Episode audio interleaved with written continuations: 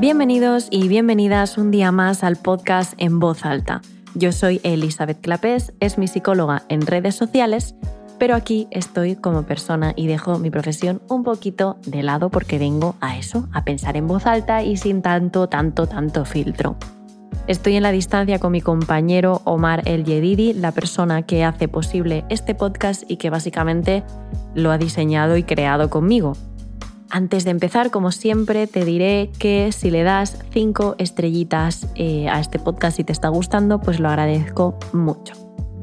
¿Cómo estáis? Yo no voy a hablar de cómo estoy porque ya sabéis que no estoy pasando por una buena racha y no quiero darle muchas vueltas porque no ha mejorado, no ha cambiado nada aún. Entonces, para no contar nada nuevo, prefiero no contar nada. Eh, sí os voy a decir que esta semana he hecho un montón de cosas.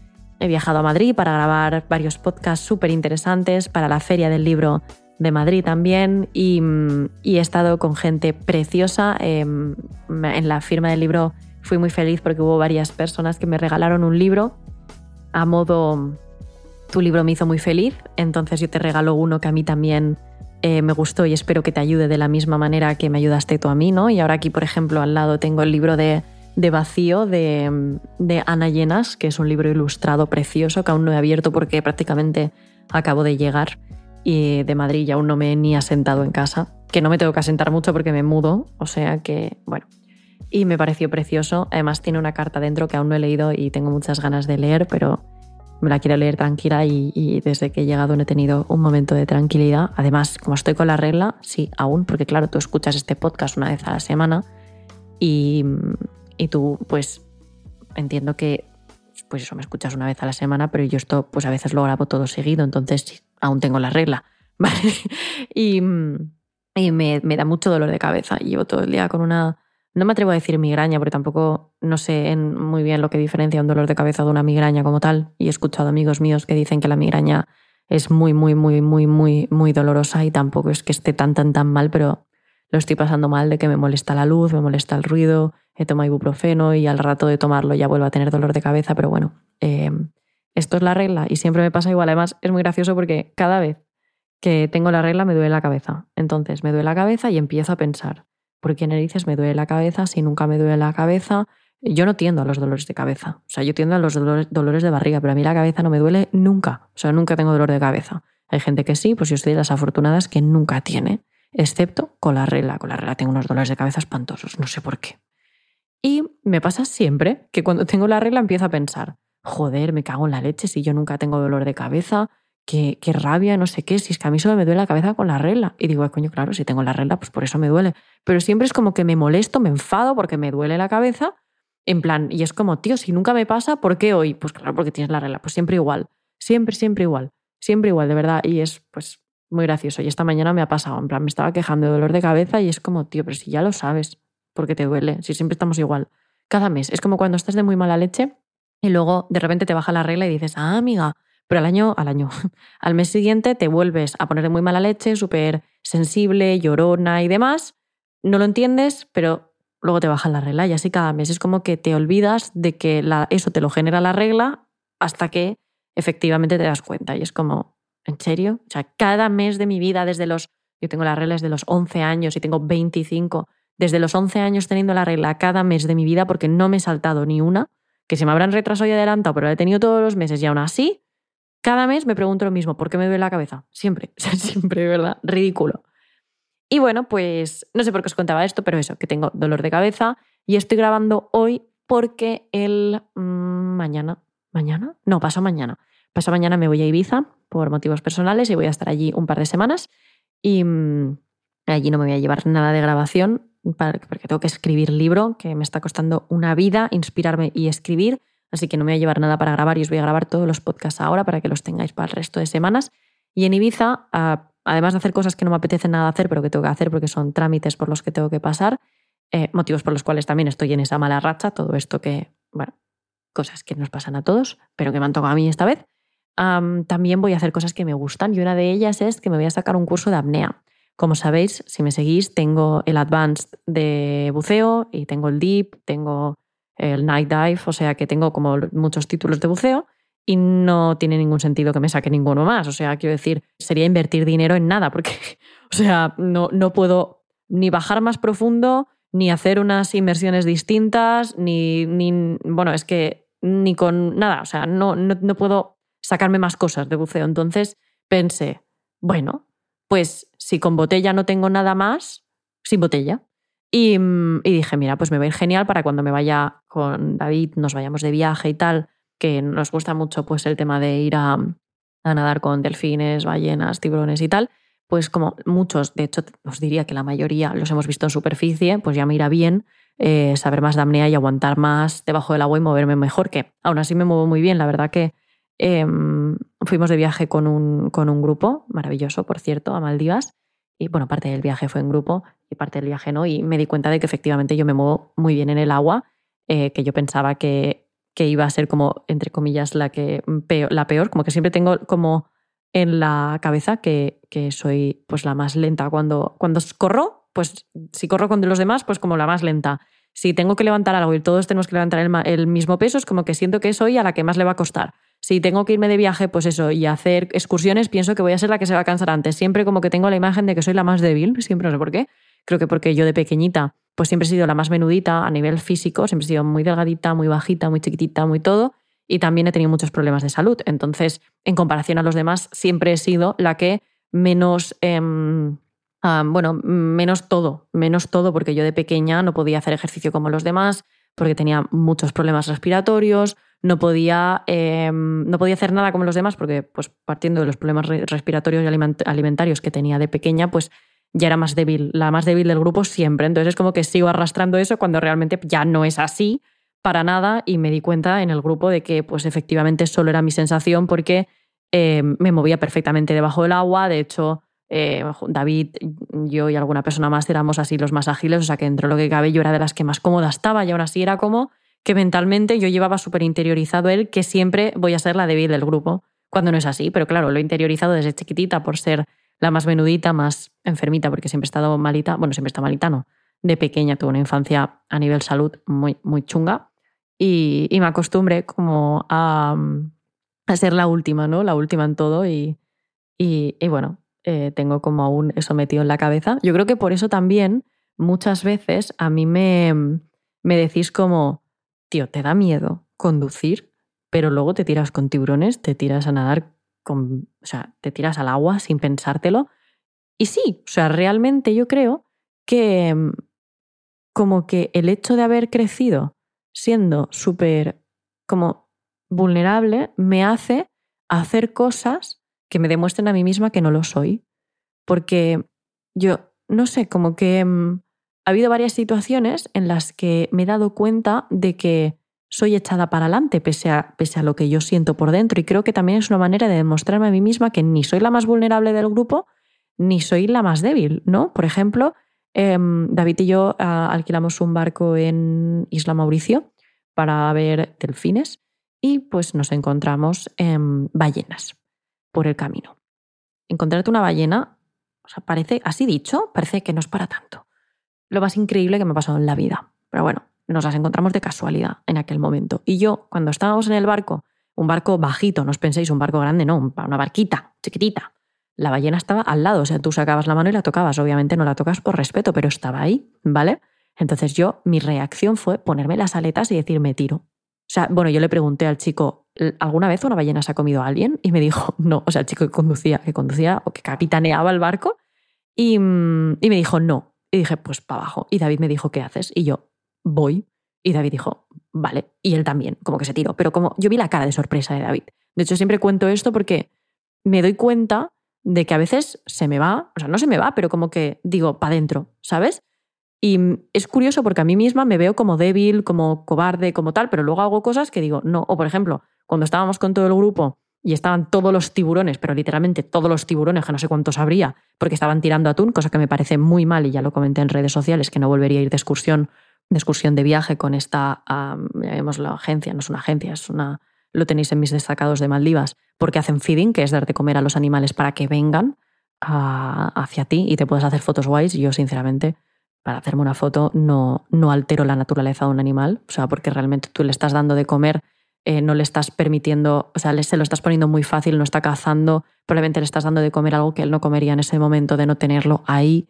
Entonces creo que es como alterar el curso natural ¿no? de la naturaleza, valga la redundancia, y no estoy de acuerdo con el feeding, pero una vez, claro, yo me vi allí y en aquel momento tampoco era consciente de esto hasta que no lo hablé con gente local y me explicó que esto estaban súper en contra y que esta empresa lo hacía, pero que ellos para nada lo compartían. Entonces, bueno, en aquel momento pues se les estaba dando atún a los tiburones pues para que se pudiera hacer el turista la típica foto, que la verdad mm, mm, es igual. Eh, me parece ridículo, sinceramente. O sea, es que me parece ridículo principalmente porque em, yo he visto tiburones por haberles dado de comer con esta, de esta manera, ¿no? Y también he visto tiburones em, por haberme los encontrado, por, pues buceando.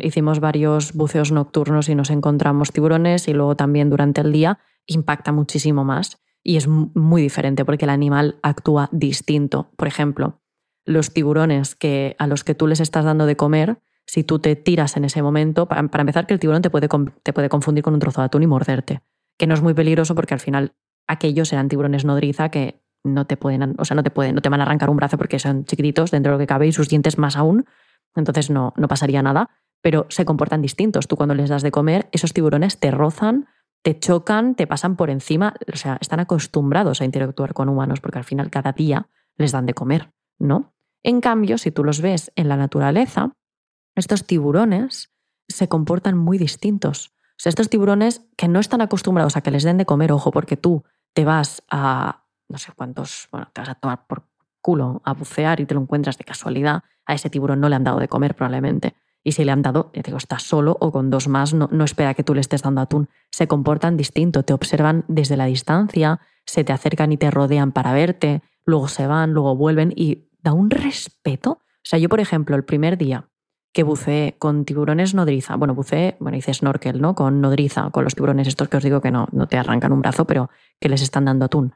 Pues no sentí ningún tipo de miedo. Obviamente da respeto porque te están chocando tiburones todo el rato, porque es que no, o sea, les das igual, o sea, les das igual porque ellos van a por su atún y tú si te pones en medio, pues te intentan esquivar, pero vamos que si no te esquivan te dan un aletazo, te lo han dado, ¿no? Pues ves que, bueno, que están acostumbrados a ti, pero cuando tú estás buceando que en mi caso eran, no sé, era de noche, no sé qué hora era, pero podían ser las 11 de la noche, totalmente a oscuras, que solo ves con la luz de tu linterna y enfocas y estás enfocando y ves un foquito y ves nada, pues la nada, porque estás buceando en la nada, como mucho ves pared, pared, bueno, piedra, roca, porque siempre se bucea generalmente al lado de, de bueno, pues una roca gigante, no sé cómo llamarlo, em, y de repente te aparece un tiburón, o sea, es que no os puedo explicar la sensación. El primer día yo no sentí ningún tipo de miedo y el segundo me cagué, pero me cagué que estábamos grabando y se escucha un grito mío.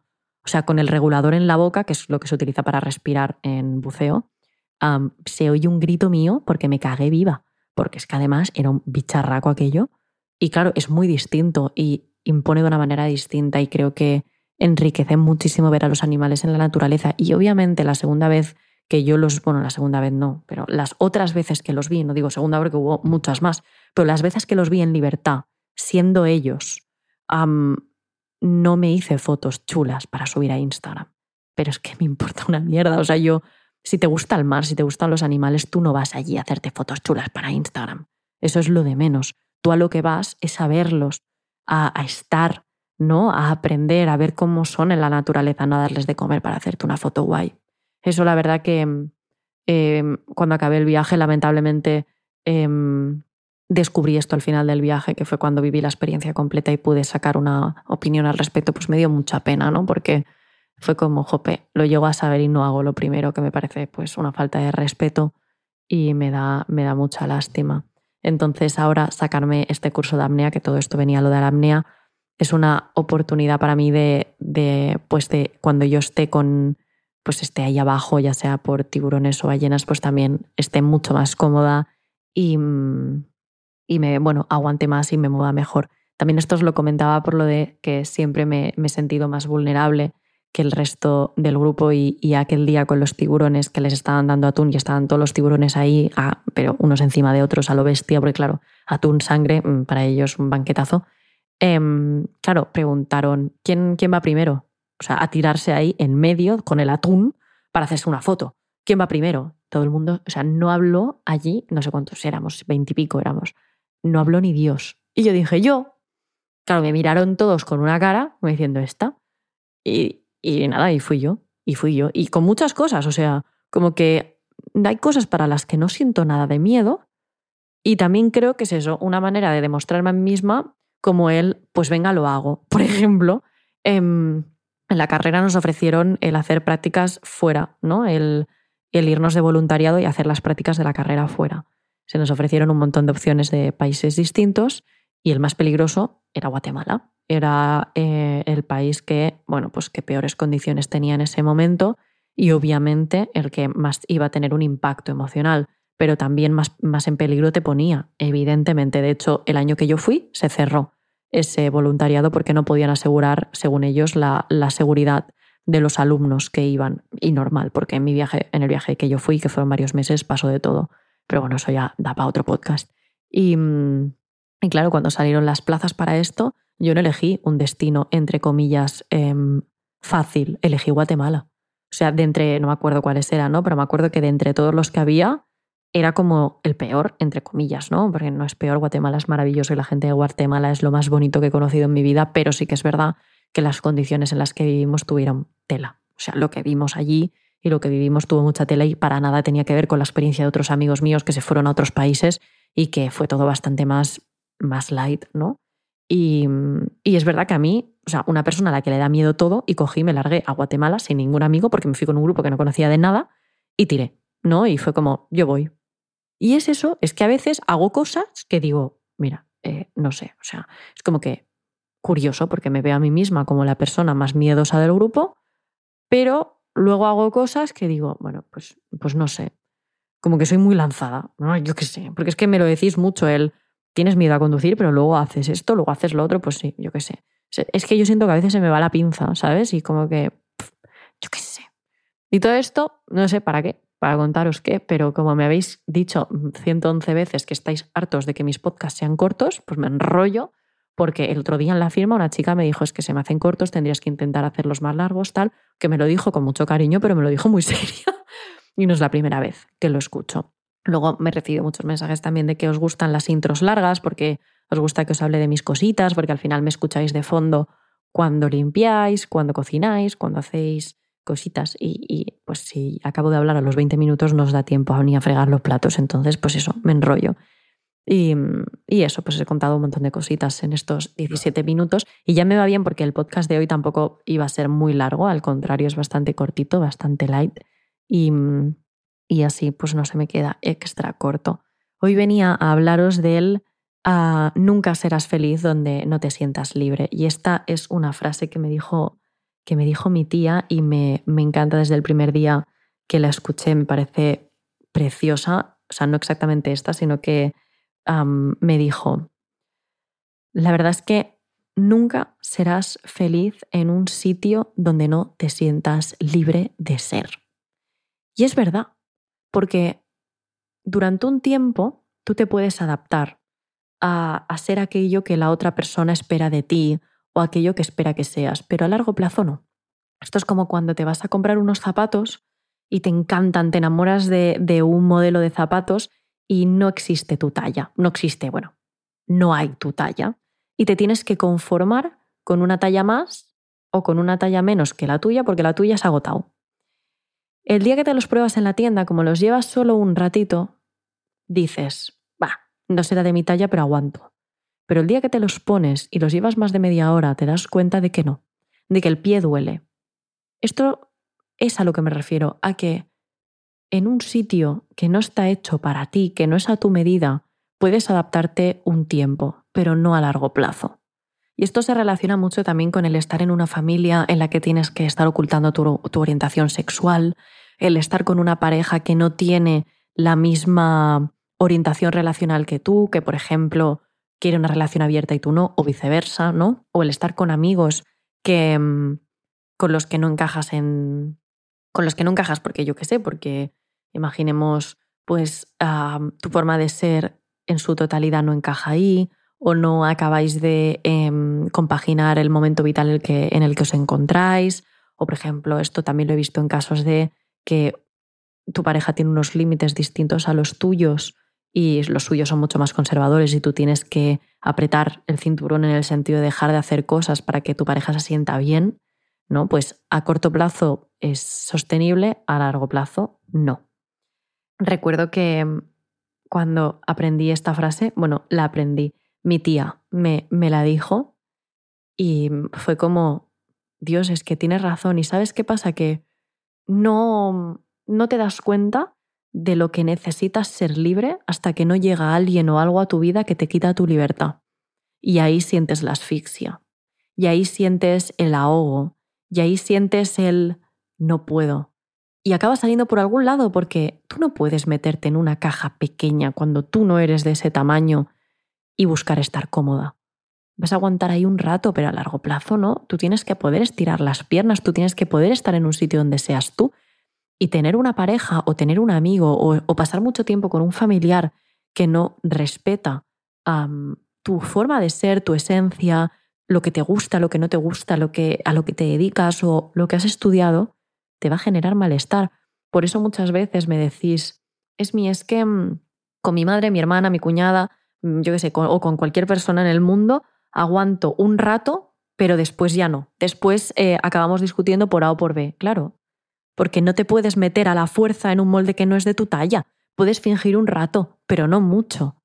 De hecho, si estás con alguien que no te respeta o que no le gusta como eres, que te ve demasiado sensible o demasiado lo que sea que no seas tú, es decir, que te obliga a ser de una manera que no seas tú, si tú estás con alguien que te ve demasiado intensa o demasiado sensible o demasiado libre para lo que busca porque hay personas a las que no les va a gustar tu libertad, que te van a querer meter en una caja. Y esto va muy relacionado con el podcast del otro día de soy una persona celosa. Pues cuando eres tú la persona que está con alguien celoso, que yo os dije que era con lo que yo más me identificaba, acabas asfixiándote.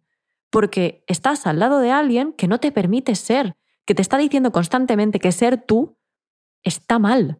Y tú no puedes ser feliz al lado de alguien que te dice que ser tú o ser como tú eres está mal. Tú no vas a ser feliz ahí nunca. Porque al principio te vas a intentar adaptar a lo que esa persona quiere, pero a largo plazo sentirás que te ahogas, que te asfixias y te irás apagando y dejarás de ser tú. Porque nunca vas a ser feliz en un sitio donde no puedes ser libre.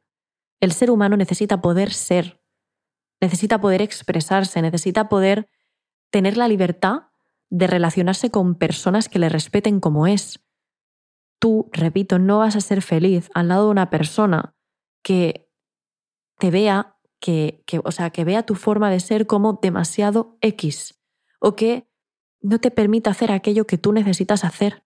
Que, por ejemplo, a ti te guste mucho eh, salir de fiesta y tu pareja no quiera. Porque, porque, pues por lo que sea, no voy a entrar ahí, ¿no? Porque su forma de ser no encaje con eso. Pues lo vas a poder sostener un tiempo, pero no a largo plazo. O, por ejemplo, una persona que, Em, yo qué sé, tú tienes un deseo sexual muy alto, ¿no? O te gustaría tener una frecuencia sexual muy alta y a tu pareja, pues no. Pues si hay mucha diferencia entre un deseo y el otro, a corto plazo lo vais a poder sostener, pero a largo plazo, pues la persona que se esté cohibiendo se va a sentir cohibida y que está en una caja que no es de su tamaño. Y esto lo he visto muchísimo en terapia de pareja. El jope, eh, cómo llegamos a adaptarnos a la persona que tenemos al lado con tal de estar con ella, porque se nos mete en la cabeza que esa relación tiene que funcionar y que a esa persona la queremos y queremos estar con ella y tiene que ser con ella. Pues hay alguien, o sea, a ti alguien te puede gustar, pero que no encaje contigo. O sea, tú puedes querer estar con alguien y te puedes empeñar muchísimo, pero si esa persona no encaja con tu forma de ser, con tu momento vital, con tu estilo de vida, es que no vais a poder estar juntos o no al menos felices, porque el que renuncie a cómo es o a sus necesidades o a sus gustos o a sus preferencias para estar con el otro, tarde o temprano sentirá que se asfixia. Y eso va a pasar y por algún lado va a salir, porque tú puedes disimular un tiempo, tú puedes meterte en una cajita que no es de tu talla durante un tiempo, pero no mucho. En algún lado, o sea, por algún lado va a salir. Tú puedes reprimirlo, pero por algún lado va a salir. Si tú estás con una persona que desde el principio te ha demostrado que no está hecho para una relación cerrada y fiel, que esto lo he visto muchísimo, porque te ha puesto los cuernos, porque te lo has pillado tonteando con otra, porque, em, bueno, pues porque su forma de ser quizá es más, pues es una persona, imaginemos, estamos hablando de un hombre que puede pasar en ambos sexos, em, es un hombre pues más mujeriego, ¿no?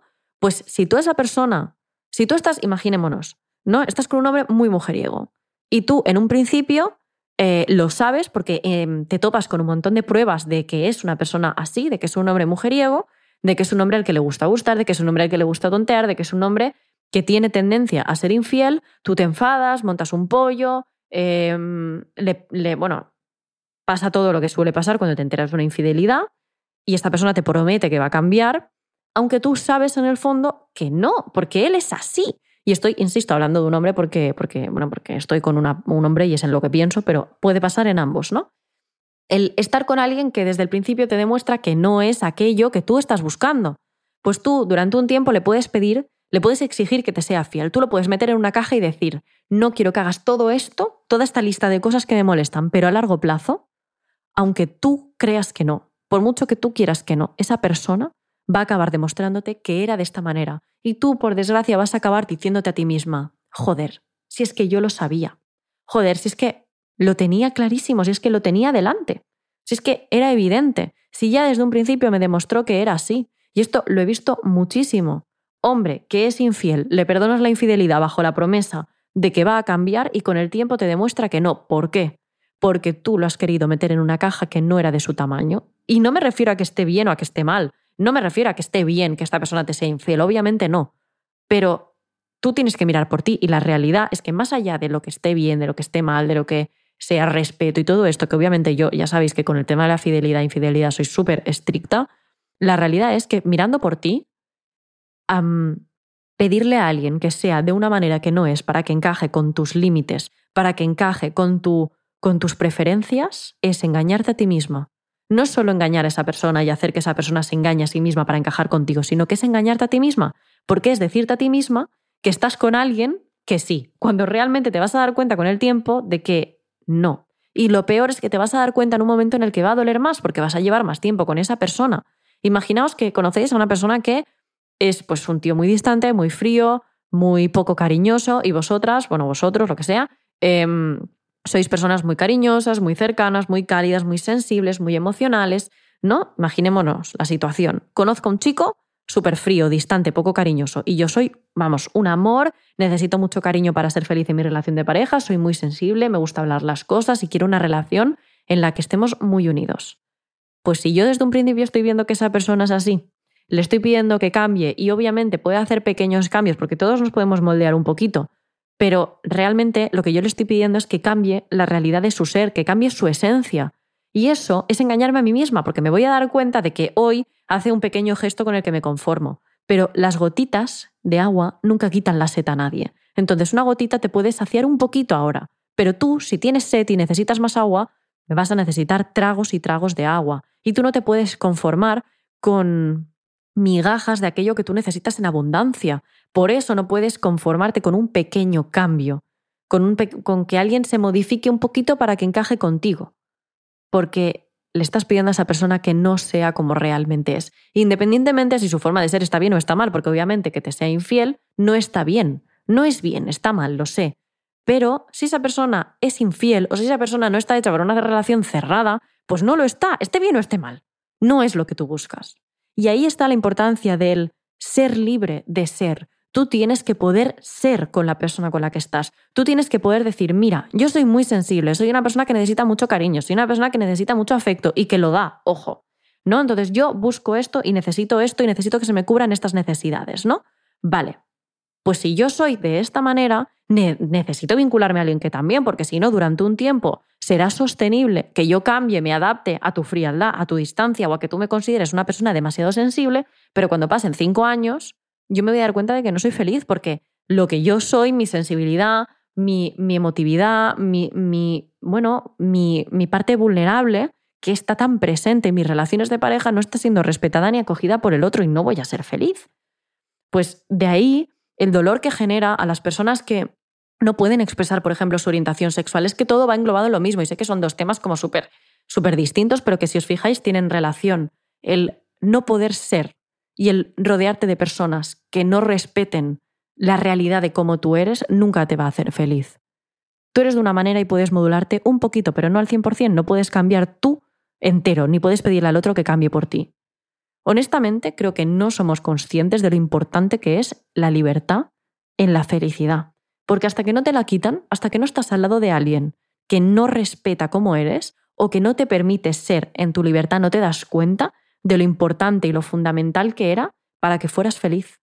Porque de verdad que que alguien no respete como tú eres o que no te, ya que no respete, porque a veces las personas no es que nos respeten, es que simplemente nos adaptamos sin que nos lo pidan porque sabemos que encajamos o no encajamos, depende de cómo nos comportemos, ¿no? Y cómo nos empeñamos en encajar con esta persona, eh, pues cambiamos nosotros sin que la otra persona nos lo pida. Pues hasta que no dejas de ser tú para adaptarte totalmente al otro y pasa un tiempo y te das cuenta de que te estás apagando, no, no ves lo fundamental que es la libertad dentro de la felicidad. Este es el problema de vivir con alguien que es tan diferente a ti. Por eso, cuando muchas veces dicen los polos opuestos se atraen, sí, o sea, no, realmente no, en la carrera nos explicaron que no, pero que no es así, que generalmente genera más conflicto que otra cosa, pero sí si lo que hacen es complementarse, no si lo que hacen es adaptarse, ¿entiendes? El uno al otro. Una cosa es que yo sea muy cariñosa y eso supla tu parte más, por ejemplo, yo en mi relación de pareja yo no soy muy cariñosa, pero, o sea, soy cariñosa, pero no es, es exagerado, David es más cariñoso que yo, pero por ejemplo, yo soy muy sensible y David es mucho más racional, pues mi sensibilidad complementa su racionalidad porque él me aporta a mí y yo le aporto a él, pero yo no estoy renunciando a mi sensibilidad para que él esté cómodo, ni él, ni él está renunciando a su racionalidad, raciocinio, bueno, ya me entendéis, para encajar conmigo. Simplemente estamos aportándonos el uno al otro. Yo no estoy sufriendo porque no puedo expresarme, porque no puedo llorar, porque no puedo em, ser vulnerable delante de mi pareja. No, yo no estoy sufriendo porque lo puedo ser. Entonces, somos polos opuestos. En algunas cosas sí, en otras somos iguales, ¿no? Pero en algunas cosas somos polos opuestos. ¿En esas cosas yo me tengo que cohibir? No. ¿Vale? Y creo que ahí está la, la diferencia entre complementar y adaptarse. No es lo mismo que estés con una persona totalmente diferente que tú y te tengas que adaptar a ella, que, que estés con una persona totalmente diferente a ti y te complementes. Eso está bien. O sea, os complementéis. obviamente no vas a ser igual que todo el mundo. Pero creo que, repito, es muy importante estar con alguien que te permita ser. Y mm, estar con alguien que... O sea, con alguien que te haga sentir que ser tú está bien, que, que eres fácil de querer. Porque por lo contrario, si tú tienes que interiorizar que para ser querida o querido tienes que cambiar, que ser tú está mal y que ser tú te hace difícil de querer, nunca vas a ser feliz. Y de ahí la importancia de rodearte de personas que encajen contigo, con tu momento vital, con tu, bueno, con tu estilo de vida y con lo que tú buscas en un futuro, porque, eh, uff, esto, ahora que lo pienso, también lo he visto muchísimo en yo no busco, yo no quiero hijos, mi pareja sí. O al revés, yo busco hijos, mi pareja no quiere. Durante un tiempo digo, bueno, vale, pues nada, pues renuncio a tener hijos. A largo plazo culpo a mi pareja de no haber tenido hijos y me amarga por dentro porque yo era algo que quería y me adapté por él o por ella, ¿no? Y esto es muy jodido. Y esto es muy duro y se pasa muy mal. Por eso, por eso insisto, no vas a ser feliz a largo plazo al lado de alguien con quien no puedas ser libre y como veis aquí, querer hijos y no querer hijos está bien, ambas están bien. Pero la persona que renuncia a sus preferencias por el otro no está siendo libre. De ahí, por eso digo que no siempre es lo que está bien y lo que está mal, sino lo que viene dentro de cada uno. Es lo que, es lo que hay que respetar independientemente de tener en cuenta eh, la infidelidad. Pues obviamente no está bien porque es traicionar a nuestra pareja, pero dejando todo lo que son los más valores morales de lado, centrarnos en lo que tenemos dentro, ¿no? Como un poquito más filosófico todo, em, es a lo que me refiero, ¿no? No tanto a esto está bien o esto está mal. Ahí eso ya lo dejo para otros podcasts, no es a lo que me refiero en este y espero que me hayáis entendido.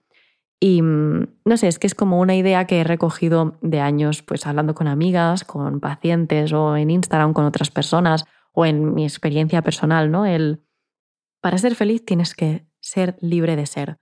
Y esa es la frase que me dijo mi tía que es súper importante ser libre de ser y que nunca vas a ser feliz en un sitio donde no eres libre. Y ahí yo añado que, porque así un poco más chabacano, a largo plazo, por algún lado acaba saliendo.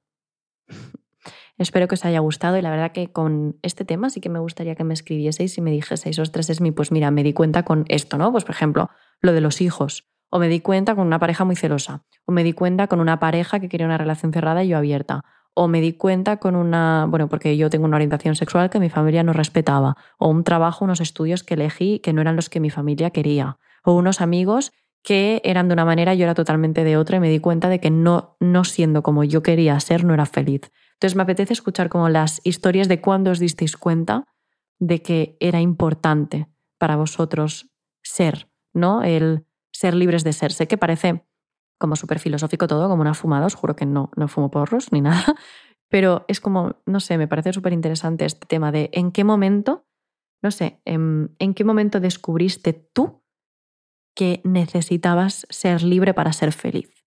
Os dejo ahí la pregunta y me encantaría que lo pensaseis o que pensaseis si a día de hoy incluso estáis siendo menos felices por, por no estar siendo eh, como queréis. Yo esto lo he visto con, con muchas personas que también eh, aceptaban un modelo de vida que no les hacía felices. Por ejemplo, alguien que quiere pasarse la vida viajando y que se, bueno, se compromete con una persona que no, que es mucho más tranquila a nivel eh, bueno, que prefiere una estabilidad y no moverse tanto, pues yo he escuchado a, de hecho esto lo he hablado con varias amigas de decirme, tía, es que yo, yo necesito otras cosas, que yo necesito salir, necesito viajar, necesito aventura y esta persona quiere estar en casa, quiere familia, quiere estabilidad y yo aquí me ahogo, ¿no?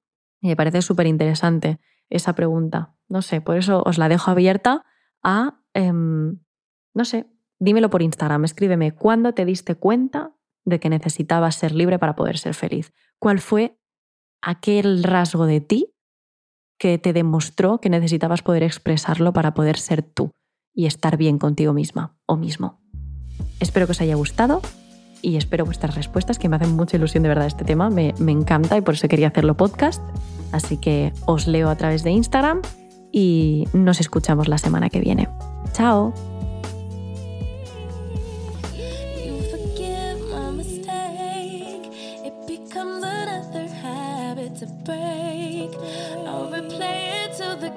Turns to shade from the night to the day.